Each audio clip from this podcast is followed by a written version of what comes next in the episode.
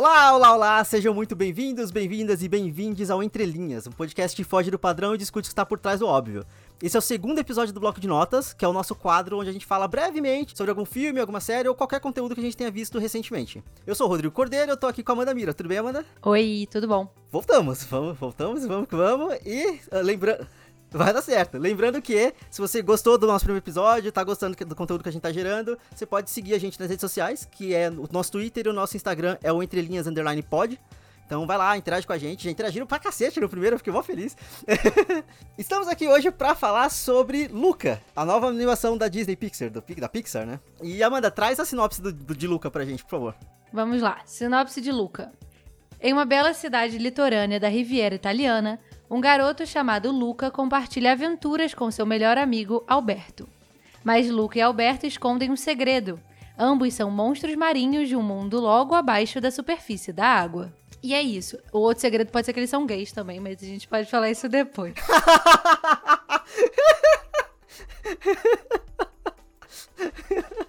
ah, eu me quebrei. É...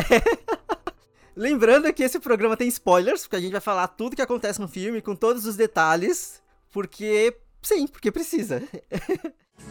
Não vamos alugar nenhum na superfície, ouviu? Tudo aqui em cima é incrível. Andar. O ar. As nuvens, o céu, o sol. Uou, não olha direto, doido. Tô zoando. Quero ver você olhar direto. Vamos começar pelos pontos positivos, que são muitos.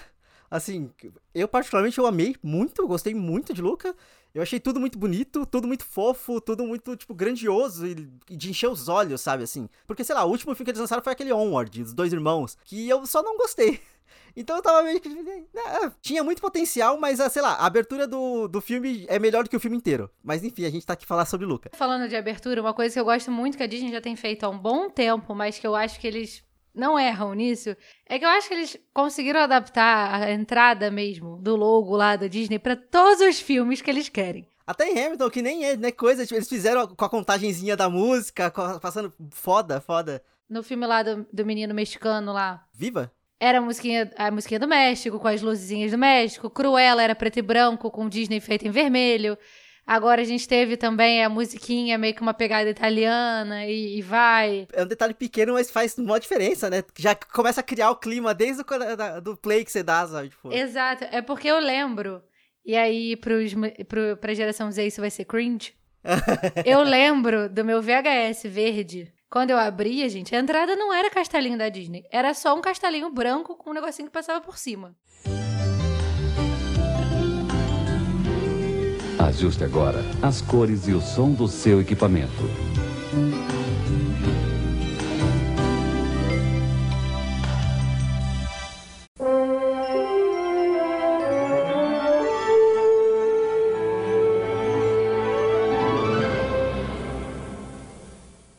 Era só isso.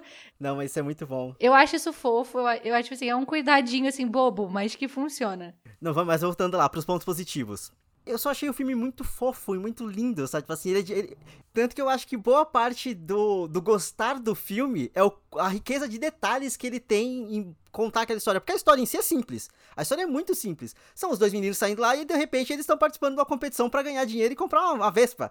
Comprar uma motinho, porque a moto vai levar eles para conhecer o mundo inteiro. E aí isso tudo, tudo isso tem uma inocência tão grande, sabe? Porque eles não são ambiciosos, eles não têm um, um grande objetivo. Não, eles querem comprar a Vespa porque eles acreditam que a Vespa vai permitir com que eles vejam, viajem o mundo inteiro, sabe? Essa inocência é uma parada que eu gostei demais, demais, assim, na história. Eu acho que o filme todo ele tem essa inocência, tipo. Até quando tem o vilão, entre muitas aspas, né? Até nesses momentos você vê que, tipo assim, até a discussão ali ela é inocente. Tipo, Julia, né? Que é a menininha, né? Que eles acabam ficando amigos e tal. Ela quer acabar com o, é, o reino da maldição o reino de terror. dele. O reino de uhum. terror. Então, tipo assim, você vê que é bobo, de certa forma. Não é bobo porque ela vê o quão as pessoas têm medo do cara, sabe? Sim. Tipo, o quão as pessoas não gostam dele. É que ainda tá naquele período da infância que, tipo, a imaginação é compartilhada, né? A criatividade é toda compartilhada. No... Porque chega um certo momento da vida que a gente só para de compartilhar esse tipo de coisa que a gente fica com vergonha, né? Sim. Mas ali não, e, e, é muito fofo, tipo, a forma que eles fazem com o negócio da Vespa, quando eles constroem a primeira Vespa, uh -huh. e tipo assim, que eles só vão e pulam dentro d'água o negócio e tal, e quebra, vai, não sei o quê.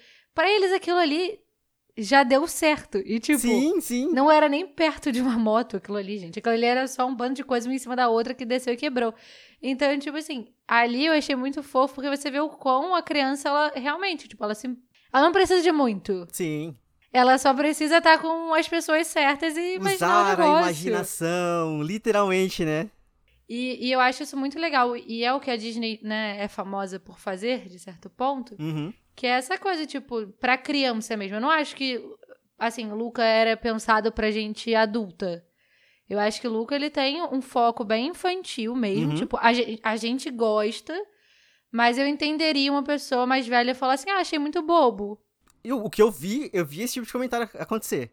Eu acho que no final das contas, Luca, a mensagem final dele é, é, é mais pra todas as idades, Sim, mas a forma final. com que ele conta realmente é uma coisa um pouco mais infantil. Eu acho que é uma coisa mais infantil, mas tipo assim, que não, não me atrapalha de forma alguma. Eu só acho que você tem que mudar a sua visão na hora de ver Sim. o filme, sabe? Tipo, você não pode querer que Luca seja a mesma coisa de Raya, por exemplo. Raya já é A- uma coisa que se comunica totalmente diferente. Então, é, eu, e eu acho que, tipo, Luca, ele conversa muito mais com um certo tipo de público. Uhum. Eu acho que Luca, ele conversa muito mais com minorias, no modo geral, Sim. da, da palavra minorias, do que com padrões. Concordo. Que é o que outros filmes da Disney conversam, vamos dizer assim, mais ou menos.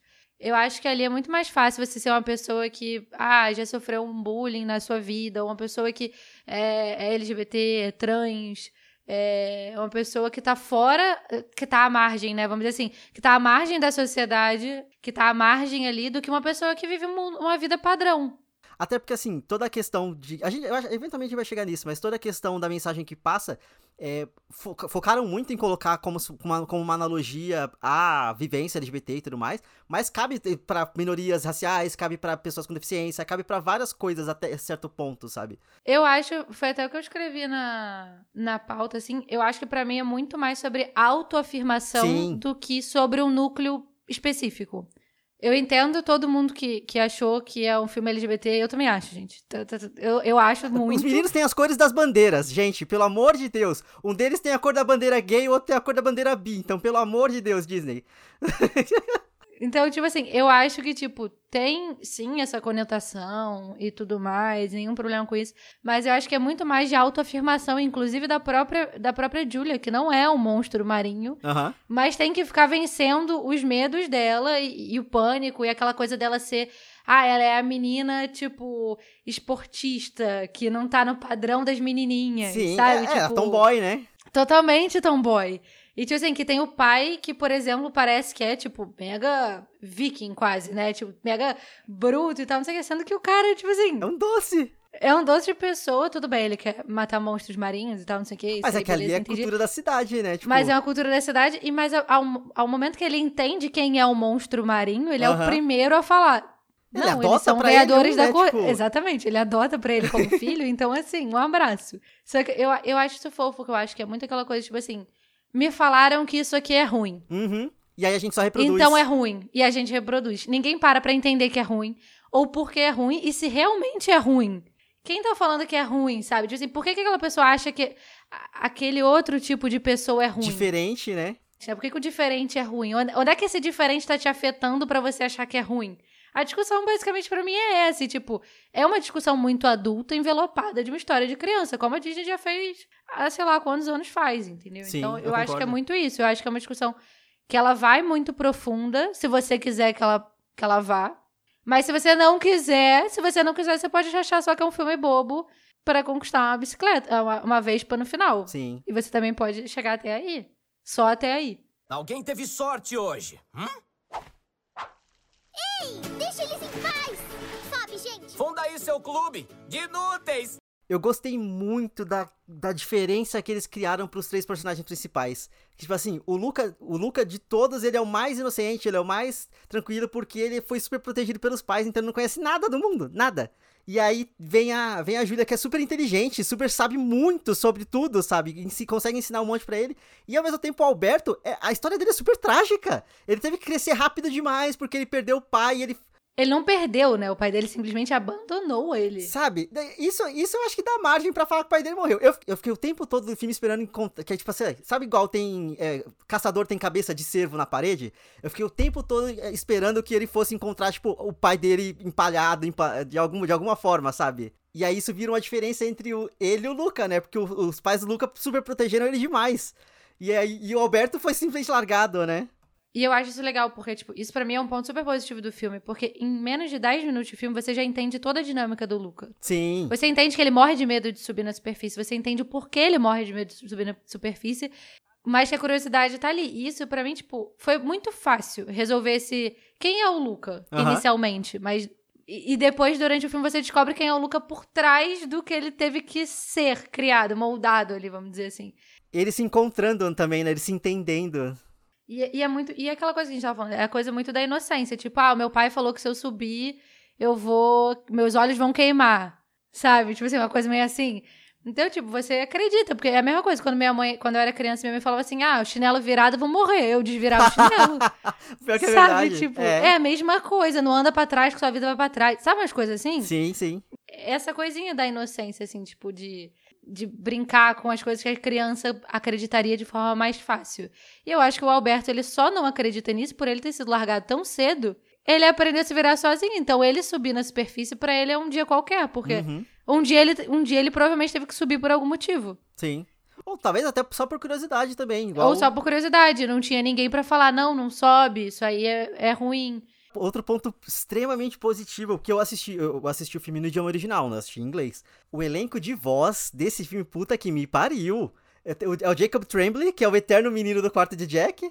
Aí tem aquele Jack Dylan Grazer, que ele fez Shazam. É, a Maya Rudolph, que a Maya Rudolph tá em todo filme de animação hoje em dia fazendo voz, cara. Incrível, incrível. E tem até o Sacha Baron Cohen, que ele faz uma participaçãozinha, que ele é o tio do, do- das profundezas lá, que vem... Porque aí, vamos lá, tô- tem todo esse rolê que a mãe dele chama esse tio dele, como ele, ele des- desobedeceu, foi pra superfície, os pais dele descobriram, ele vai ter que ir pras profundezas junto com o tio pra ficar lá. Isso também entra na analogia da questão de, tipo, se esconder nas profundezas, sabe? Tipo assim, guardar o que, os seus desejos, suas curiosidades, sabe? Eu acho que é por isso que abraçaram tão fácil a questão de ser uma história LGBT. E aí tem um outro ponto que eu tô incomodada. Isso é a porra dos peixes. Ah, não, cara, isso é muito estranho. Tá? Eu tô incomodada porque tá estranho. Porque o início a gente vê o Luca lá com as ovelhas barra peixe, que é o rebanho. O problema é, quando ele vai pra terra, ele e Alberto vão casar, vão casar não, vão caçar, vão caçar com o pai da Julia. Vão pra água com ele.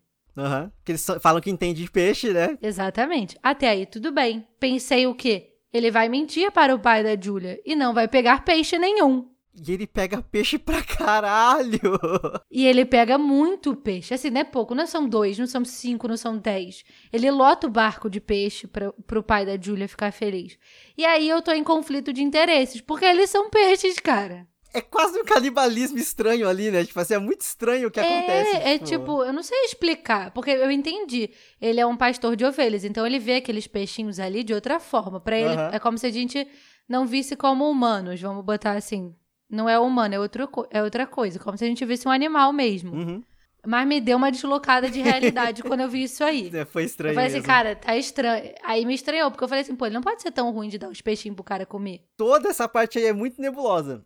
Eu entendi que eles só, só tentaram, tipo, fazer uma. Não sei nem se chega a ser uma piada, mas, tipo assim, colocar um detalhe, tá? Eles, pra ser aceitos ali, eles vão ter que se mostrar úteis. A forma deles se mostrarem úteis é essa. Mas é estranha. É realmente estranha. E a outra coisa que eu achei fofo, antes de ir pro lado negativo da coisa, é o momento do Alberto com ciúme. Aham. Que o Luca começa a aprender pra cacete com a Júlia, né? É, eles, tipo assim, é porque você vê que. Eu acho que o Alberto, ele não queria aprender da mesma forma que o Luca. Tipo assim, pra ele, ele tava feliz com as coisas que ele tinha na cabeça dele e tava tudo bem ali. Eu só acho que, tipo, como o Luca tem muito interesse em descobrir essas coisas que ele não conhecia, Sim. ele se conecta muito fácil com a Julia. E acaba que, tipo, o Alberto fica um pouco de fora, assim, não de propósito, mas é porque os assuntos são mais em comum entre eles. E, nossa, você vê, tipo assim, a engrenagem do ódio rodando na cabeça dele, Sem sabe? dúvida. Tipo, ele fica muito puto. É que eu acho que é engraçado que, assim, o Alberto, na- na- analisando o personagem, assim, com o que é construído, ele tá acostumado com a questão do conhecimento prático. é o Streetwise, né? Ele não tá tá pouco se fudendo pra, tipo, conteúdo escrito, pra academ academicismo. E o Luca, ele quer descobrir o mundo. Então, tipo assim, toda forma de conhecimento pro Luca é importante. Tanto a parte do Alberto, que ensinou pra cacete pra ele no começo do filme. Então, só que a, só que a Julia tá ensinando um monte de coisa nova. É todo mundo novo a partir dela também, que o, que o Alberto não poderia oferecer também. Porra, aquela cena dele, dele estudando com a Julia e ele começa a imaginar os planetas e as coisas assim, é, é muito, muito bonito, sabe? É muito bonito toda a construção da cena e toda a montagem dela é muito foda. Tem outra coisa, que eu já não acho fofo, eu fiquei triste. Que é a briga deles quando o Luca finge que não é um monstro marinho também. Aquilo ali partiu meu coração no meio. Me pegou tão de isso. surpresa, tão de surpresa, porque eu não. Assim, que, que eles vão ser descobertos, óbvio. Eu sabia uhum. que ia uhum. acontecer. Mas a questão do, do Luca não se colocar no pra, defender o Alberto, não defender o Alberto, sabe? Só que isso eu acho que gera uma das cenas mais fodas do filme, que, tipo, que a Júlia automaticamente ela entende o que aconteceu. E assim, ela nem pergunta pro Alberto, pro Alberto, não, ela nem pergunta pro Luca, ela já chega tacando água nele porque ela entendeu que ele é. E que ele se, se escondeu também para não ser julgado. Em momento nenhum ela, ela critica ele e tudo mais, ela meio que entende, porque, assim, aí voltando, levando pra questão da analogia, de outras coisas, isso acontece com uma certa frequência. Sabe, tipo assim, de tipo. Nossa, a quantidade de história que eu já li de tipo, ah, fulano foi descoberto namorando com alguém. E você vai lá e. Não, mas não sou eu. Tipo assim, nossa, que absurdo, fulano, gay e tal, não sei o quê. Você vai lá e se defende. Pra se proteger, você acaba, tipo, falando coisas ou de deixando de defender pessoas e tudo mais. Isso é, isso é, horrível. Mas acontece, porque é um, é um instinto de autoproteção que existe, sabe? Tanto que ninguém ensinou pro Luca fazer isso. É, foi o instinto dele que fez ele ter aquele tipo de, de reação. E aí eu acho que, tipo assim, por mais que a gente fale, ah, é são personagens marinhos e tal, mas tipo, é a forma mais humana de você mostrar que eles são mais iguais a gente do que a gente poderia imaginar, sabe?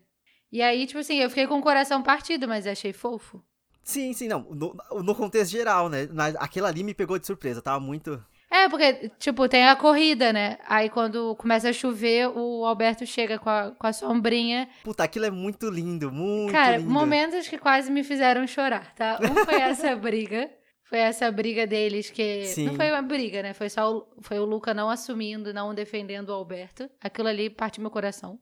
E a outra foi quando eles se, eles se juntam com os pais do Luca.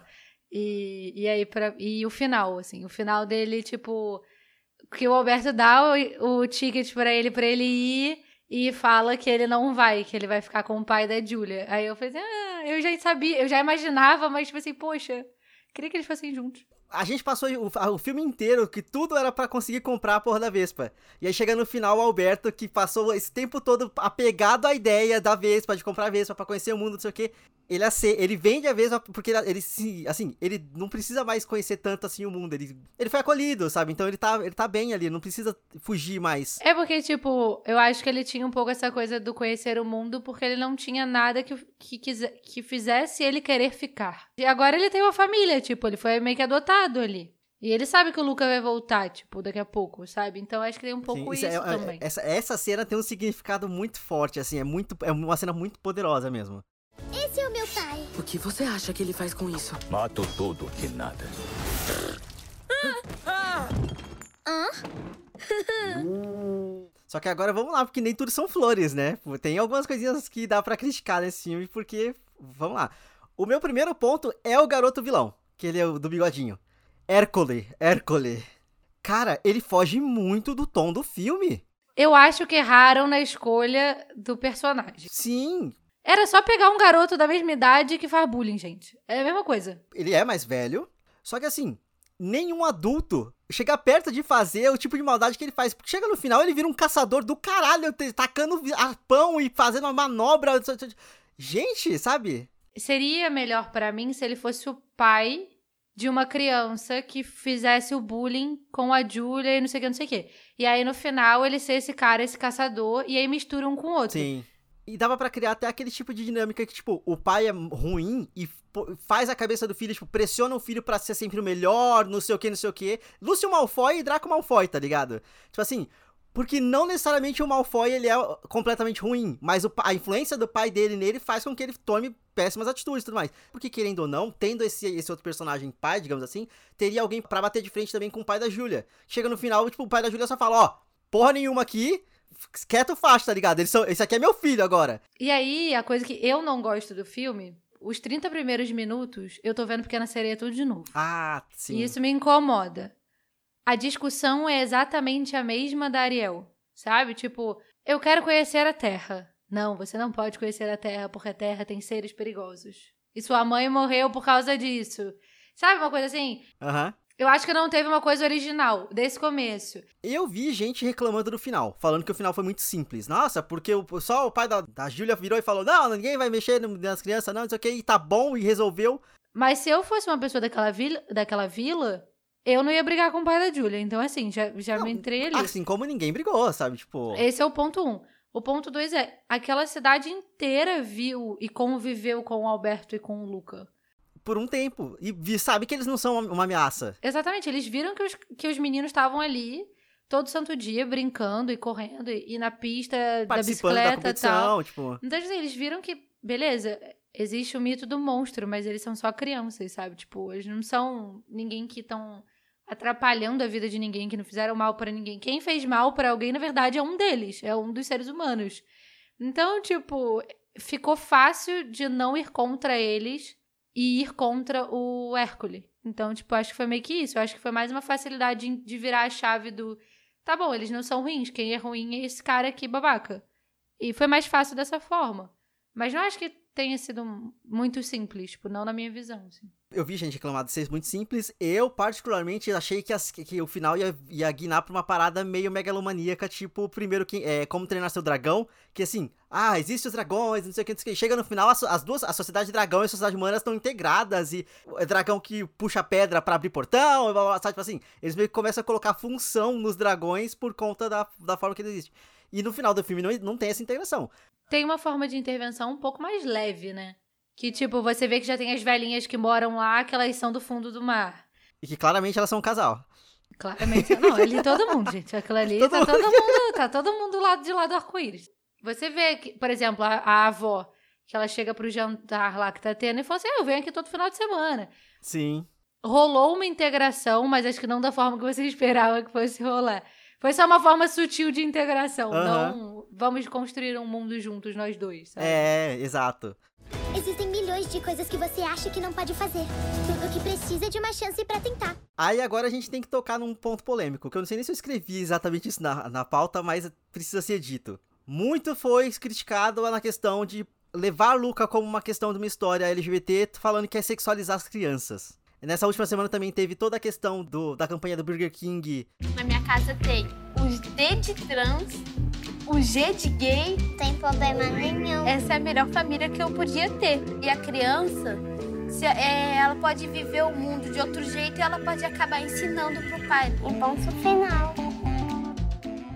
É muito fácil para a sociedade heteronormativa e tudo mais falar que isso é sexualizar a criança e tipo uma, uma melody da vida não ser sex... não, é, não, não, gerar essa polêmica de nossa, é uma menina de 12 anos sendo sexualizada. Ou então até já levando, se quer levar pra questão de filme, sei lá, meu primeiro amor é uma, é uma história de do, duas crianças, dois jovenzinhos de 12, tantos anos ali, que se apaixonam, tá ligado?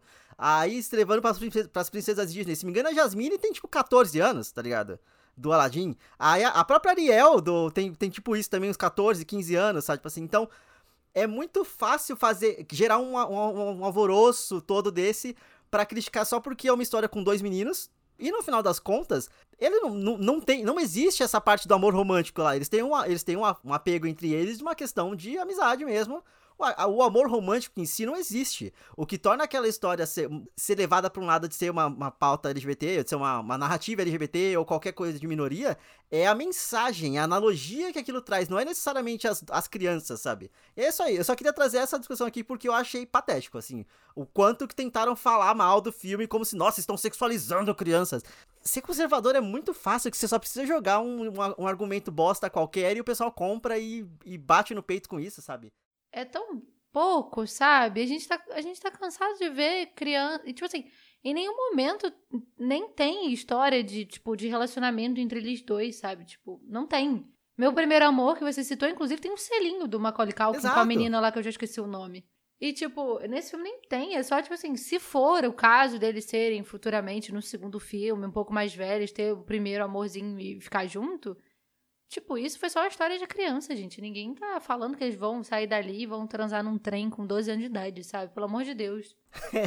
Sim, não, não é It, do, não é o livro do It, tá ligado? Que tem uma suruba de criança. Eu acho que a Disney uma hora vai quebrar essa barreira.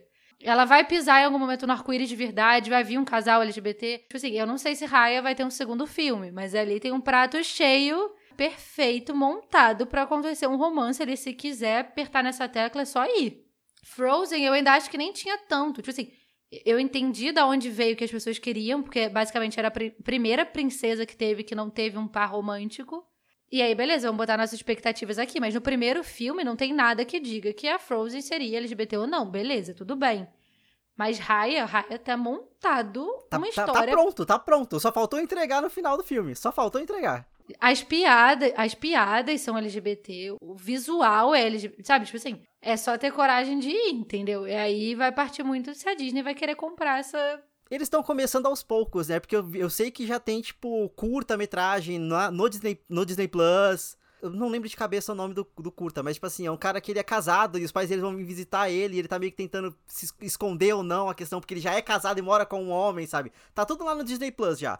As séries do Disney Plus atualmente, High School Musical, The Musical, The Series, o The Big Shot também. The Big Shot é uma questão. tem, tem um casal lésbico. Em High School Musical tem um casal gay. Então, assim, em outras obras que não são essas maiores, eles já estão tratando disso. Eu acho que realmente só falta a coragem de, tipo, meter o pé pra frente, sabe? Tipo assim, numa, numa coisa grande, cinema, sabe? Vão ver a gente! Sei o seu problema. Tem um Bruno aí em você. Um Bruno? Fala, silêncio, Bruno! Silêncio, Bruno. Alto! Ah, Silêncio, Bruno! Silêncio, Bruno. Silêncio, Bruno! Silêncio, Bruno. Ainda tá ouvindo ele? Não, tá caladinho. E aí eu também acho que é importante falar que Luca caiu especificamente num ponto que X-Men também caiu. Que, tipo assim, é uma obra que ela não foi feita pensando nisso, não pensando nesse contexto. Pelo menos ela é, não tem nada que dê a entender, o diretor falou algumas coisas que não dá a entender que tem uma, uma pauta LGBT ali pensada. Mas X-Men também não tem. E é uma, a coisa mais gay possível é X-Men. Porque ele, a partir, a partir da pu- da puberdade ele já começa a se entender. E aí a sociedade não aceita. E aí tem que se esconder, é marginalizado. E morre e luta, sabe? Tipo assim. É uma analogia muito forte ali também. Sabe? Tipo assim, É extremamente gay. Não tem o que fazer. Até no filme do X-Men 2, quando ele vai contar. Pro, quando o Bob, o Bob Homem de Gelo, vai contar pros pais dele que, que ele é mutante.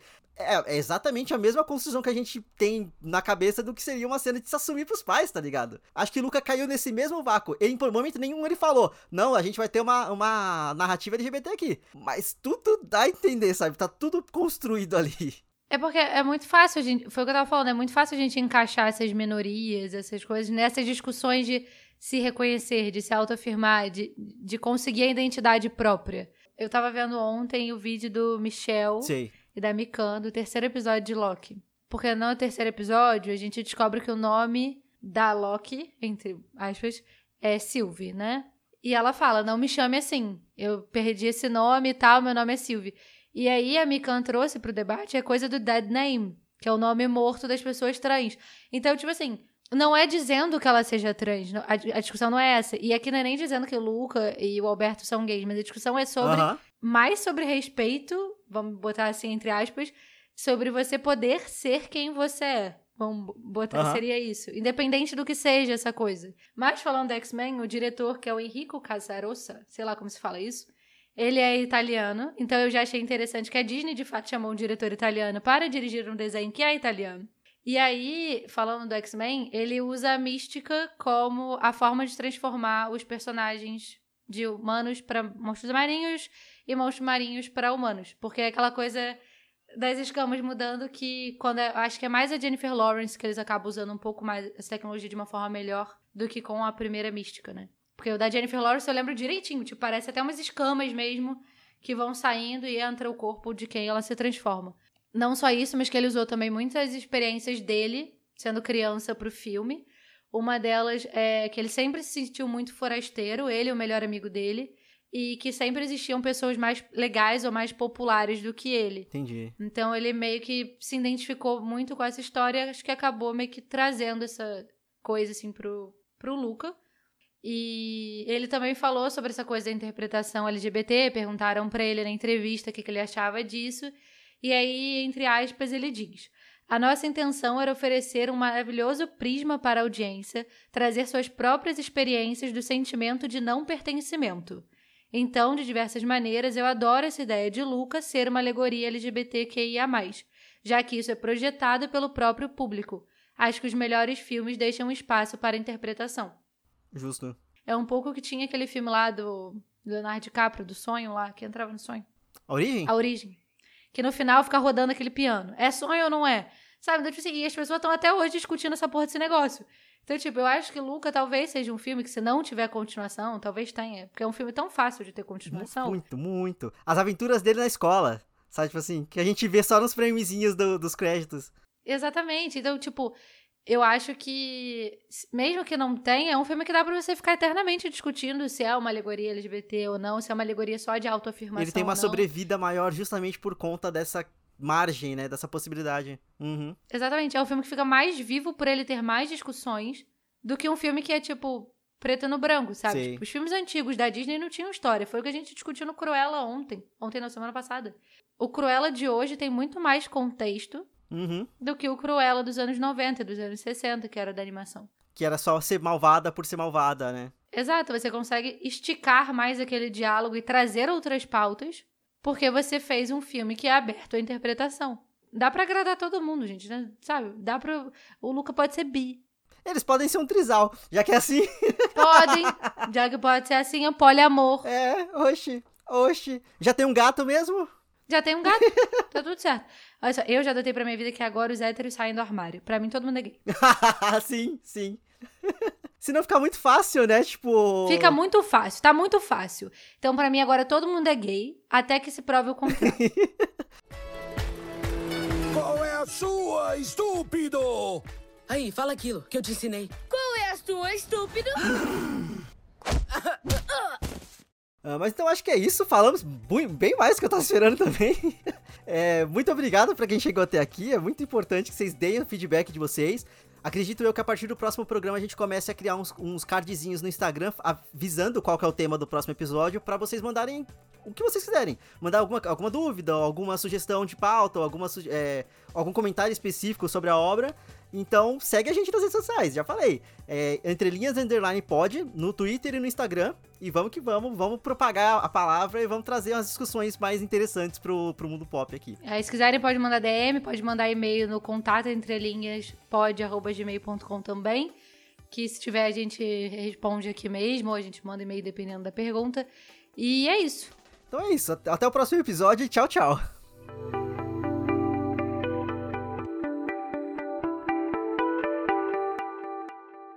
Esse podcast foi escrito e roteirizado por Amanda Mira e Rodrigo Cordeiro e editado pela agência Miragem.